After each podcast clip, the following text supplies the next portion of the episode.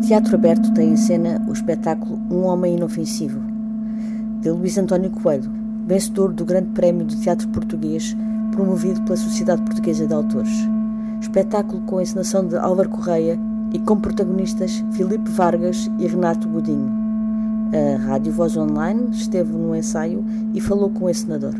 O que eu fiz, eh, pronto, fiz uma dramaturgia sobre o texto, mas não, não alterei profundamente as coisas, fiz uh, alguns cortes naquilo que, que, para tornar a peça às vezes ainda um bocadinho mais ambígua, daquilo que eu, que eu, que eu percebi que, que ela tinha por baixo. Uh, que às vezes ela fez-me muito lembrar quando li aquelas peças do Pinter que são estranhas, não é? Há qualquer coisa de reconhecível, mas depois há uma disrupção qualquer que transforma as peças numa outra coisa, que, não, que nunca está num sítio completamente confortável.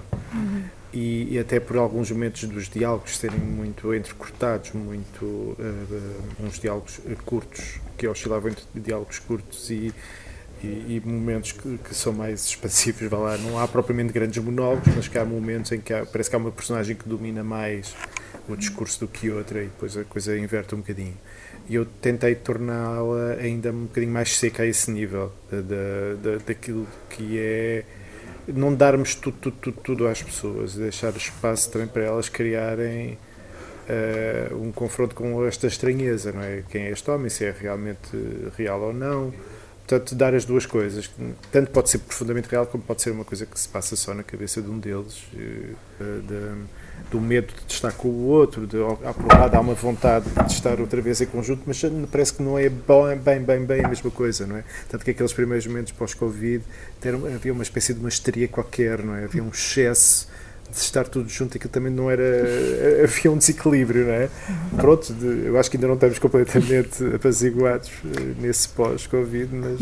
Uh, mas há esta ideia de uma profunda solidão, não é? E que de repente encontram-se nessa solidão um do outro, nessas diferenças. Falando, falando em solidão, há aqui coisas uh, que me fazem um bocadinho lembrar uma peça que por acaso que estreou aqui no Teatro Aberto há muitos anos, que é Na Solidão dos Campos de Algodão. Sim, sim, sim. Que, são dois exatamente. Uh, sim, e, sim. E, e, acho que pode, pode fazer um paralelismo, porque foi a primeira coisa que me lembrei uh, quando. Sim, sim, o contexto também, daí no fundo são dois marginais, não é? Exato. É um que vai comprar qualquer coisa, um que é um dealer, mas que também há essa tensão sexual a determinada altura.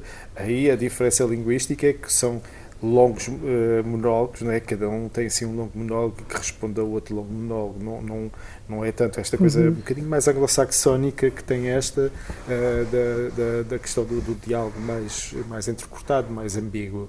Uh, mas ali sim também, também, também tem essa dimensão de de, de, também da, da, marginalidade, não é? Que aqui também pode ter, não é? Se bem que, se, que, que o espaço é o espaço do, da, do, do, conforto, não é? Uhum. Da, da, da, casa, daquilo que é o seu espaço seguro e que há uma invasão desse espaço seguro.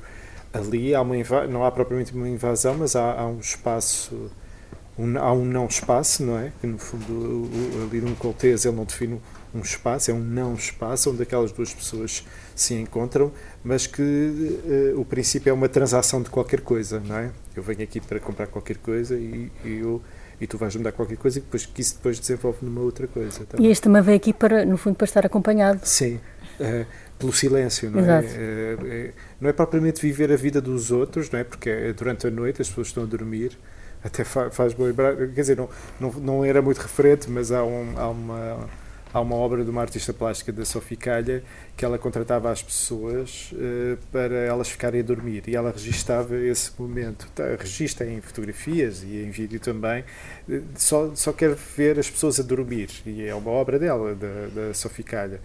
E que é muito interessante, é esta coisa de o que é que se passa quando nós não estamos ativos, não é? Nessa inatividade, o que é que acontece, não é? E a cenada o que é que é esse nada que ele diz, não é? Uhum. Assim, a, a, questão do nada é uma questão que ainda temos que pensar sobre isso.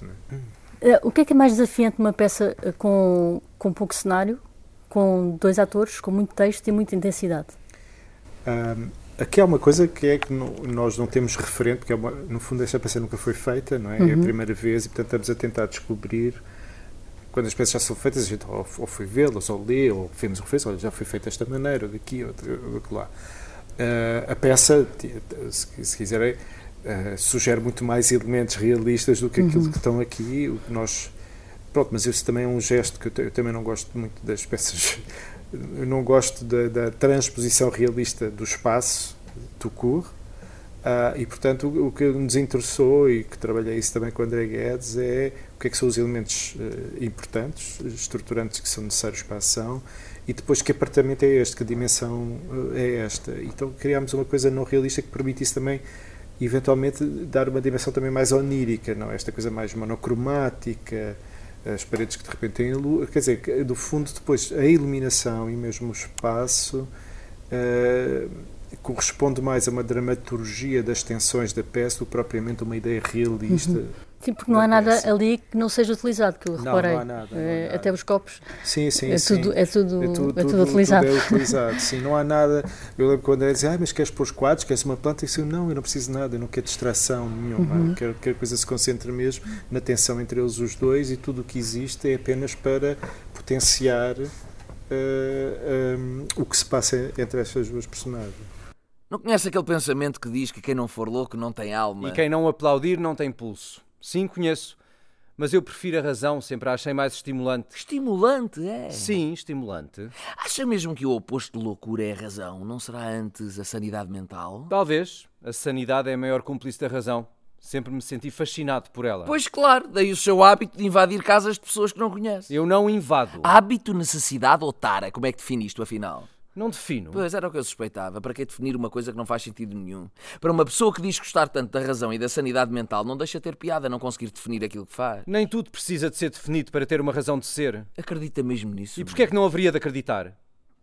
Há uma gradação na personagem do Renato que começa do Renato que se chama Renato. É, uma, é casualidade, não pensar, ai coitado, por cima vão pensar que isto é sobre que é o próprio... ti ou uma coisa assim, mas não, não tem nada a ver. Exato, é uma casualidade. Calhou, é calhou. uma casualidade. Em que ele começa com hostilidade e depois há, há uma espécie de uma empatia, uhum. uh, mas no fundo a personagem do Renato, eu acho que uh, eu revi-me pessoalmente revi muitas vezes naquilo que ele disse, no sim, nosso sim, lado sim. mau, não é? é? Da raiva, do, do rancor, da inveja, porque é, parece que há, há uma tendência para as, as personagens e as pessoas ser tudo muito, muito limpinho, não é? E somos uhum. todos muito bonzinhos e esta, e esta e a peça vem desconstruir um bocadinho essa ideia, concordo? É, sim, sim, concordo. Por exemplo, uma das questões que, que a mim me fazia um bocadinho confusão como pessoa era um, uma coisa que ele dizia sempre, e nós até falámos sobre isso, que é esta questão de alguém afirmar que acredita na vingança, não é? E, é, uma, é uma opção muito forte, não é? É algo que é muito violento, alguém assumir uma coisa dessas, não é? Tu fazes misto, é quase aquele princípio não é, que vem do Antigo Testamento, olho por olho, dente por uhum. dente, não é? Que é uma coisa, tu fazes, vais levar de volta de igual forma, não é? Não, não há um peso, só há um peso e só há uma medida. E, e, e, isso foi das coisas que, que, nós falámos muito, não é? Desta questão de ele, de repente, não ter vergonha de assumir os seus defeitos e de assumir as suas invejas. E é, é, é, é muito forte, exemplo, quando ele diz é, que é de uma profunda honestidade, quando ele diz quando tenho inveja das pessoas que alcançaram aquilo que eu também tentei e eu não consegui elas conseguiram, e de repente nós todos, Quem nos, nunca, vemos, todos nos vemos nessa nessa situação e nessa uhum. quem não passou por aí, não é? Quem não passou por aí é uma sensação às vezes de injustiça, não é? Mas pronto, mas que faz parte. Numa, numa peça com, com, só com dois atores, às vezes a contraponto e a, contra, e a deixa e a, e a contracena é difícil, porque uhum. quando há uma personagem que é muito intensa, como a do Renato, há outra que é mais contida. Como é que se como é que se consegue uh, uh, transparecer que eles estão, digamos, ao mesmo nível em termos de, de, protagonismo, porque é muito difícil às vezes a contenção. Como é que se trabalha essa parte da contenção no caso do, do Filipe? Do Filipe? Uh, por acaso foi esse equilíbrio fomos experimentando e fomos tentando ainda estamos em processo nisso e, e, porque depois também não pode ele também não podia ficar diminuído exatamente, e, e exatamente. o equilíbrio é, é, é estamos sempre muito atentos relativamente a isso que ele depois nem pode ficar nem com pena dele próprio e depois também não se pode anular perante o outro e, e, e estamos, temos trabalhado sempre muito nisso como também a figura do Renato também não pode ser excessivamente Exato. forte não é? tem que haver esse equilíbrio tem que haver essas fragilidades não é? e, E eu acho que o protagonismo passa um bocadinho para a personagem do Filipe, a partir do momento que ele vai quebrando e vai se revelando nele próprio, uhum. e de repente aí a atenção, aquilo que aparentemente parece que é alguém que chega aqui, e de repente parece que o outro chega ali e começa. Ok, estou-me a sentir à vontade de falar de mim e ele só está ali a conduzir, mas a determinada altura ele próprio também dá por ele a ceder, não é? Uh, e sei lá, não tenho nenhuma forma, foi mesmo trabalhar com eles os dois, fomos experimentando, trabalhando e estamos sempre com esse cuidado de não deixar que, que se anule nem que se sobrepõe. Uhum. É, é, é, uma coisa de muita atenção e de muita concentração também da parte deles, no sentido. Uma coisa que eu também digo sempre é assim: estejam sempre atentos àquilo que é o momento, não é? É reagir ao momento, no momento àquilo que está a acontecer. Vocês só sabem o que fazer, mas é. Vocês não, nunca esquecem que não se conhecem e, portanto, é há uma dimensão de tem que estar sempre como atores que é eu estou a lidar com o imprevisível, eu não sei o que é que vai acontecer. E o jogo é esse, é ok, agora posso estar confortável, mas eu nunca sei quando é que o jogo uhum. vira. Uhum. É um bocadinho essa tensão que tem que estar sempre aqui permanente eh, durante estes dois meses que eles vão estar uhum. e, e, nunca se deixarem ficar confortáveis. Uhum. Uh, isso já aconteceu, não é? De repente ficam mais confortáveis, pois, de repente são dois amiguinhos a falar, não pode. Não é? uhum. Mesmo que por momentos possa parecer, nunca se pode quebrar o uhum. resto. Este prémio da SPA é, já é bastante antigo e há uhum. muitas peças que são feitas aqui no Teatro Aberto. A dramaturgia portuguesa não é mais representada porquê? Porque não tem muita qualidade, porque não vende tanto, porque não há tanta gente a escrever? Qual é o, eu acho, seu ponto de vista? Acho que há, um, há uma. Uh, eu acho que há um, um, neste momento, por força das circunstâncias, há, uma, há um diferente tipo de dramaturgia hoje em dia. Ou uhum. melhor, um, há, há, a dramaturgia do escritor que está em sua casa e escreve e não quer ensinar, e há, por força das circunstâncias da falta de, de apoio, há, há, não se pode dizer que escrevam peças, mas há muito texto. A gente tem, tem que assumir como dramaturgia portuguesa uhum. porque é a forma que tem é de fazer as suas próprias criações e, portanto, tem que criar os seus próprios textos, que é uma forma também, porque não há dinheiro, porque não podem estar a pagar direitos, então cria-se, uhum. digamos que há uma nova dramaturgia, um bocadinho diferente daquilo que eventualmente poderá ser mais convencional, que é o típico autor, eu sou dramaturgo e estou a assumir, não é? E muitas vezes essas pessoas não se assumem como dramaturgas, assumem-se mais como criadores, não é, uhum, não é diferente. Uhum. Aquilo que, é, é, que eu acho que é importante também, esta ideia da, da, do texto escrito, ele tem que ser testado, não é? ele pois. tem que ser feito. E quanto mais os autores não tá, se calhar o ideal é os autores não estarem tão distantes daquilo que uhum. é o uhum. fazer do teatro, não é? porque é mesmo importante, uh, se a gente pensar que grandes, muitos dos grandes dramaturgos eram homens do teatro, eram uhum. fazedores, não é?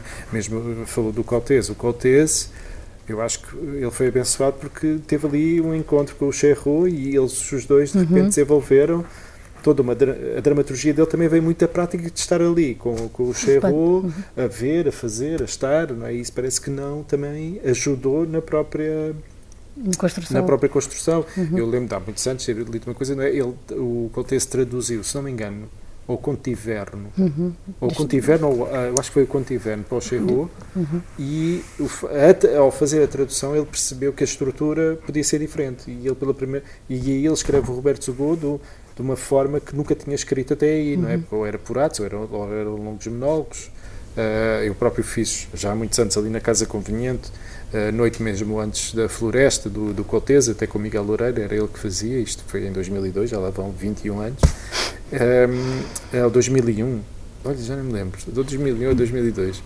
Uh, e, e é, um, é um texto, é um jorro de, de, palavras, não é? Não tem nada, não é? E ele de repente muda pela tradução, não é? Uhum. E essa, o facto de ele lidar com a prática também foi transformando a sua própria maneira de escrever, não é? Se não tivesse morrido, infelizmente, tão prematuramente de, de SIDA, se calhar teria continuado, a, continuado a escrever. Não é?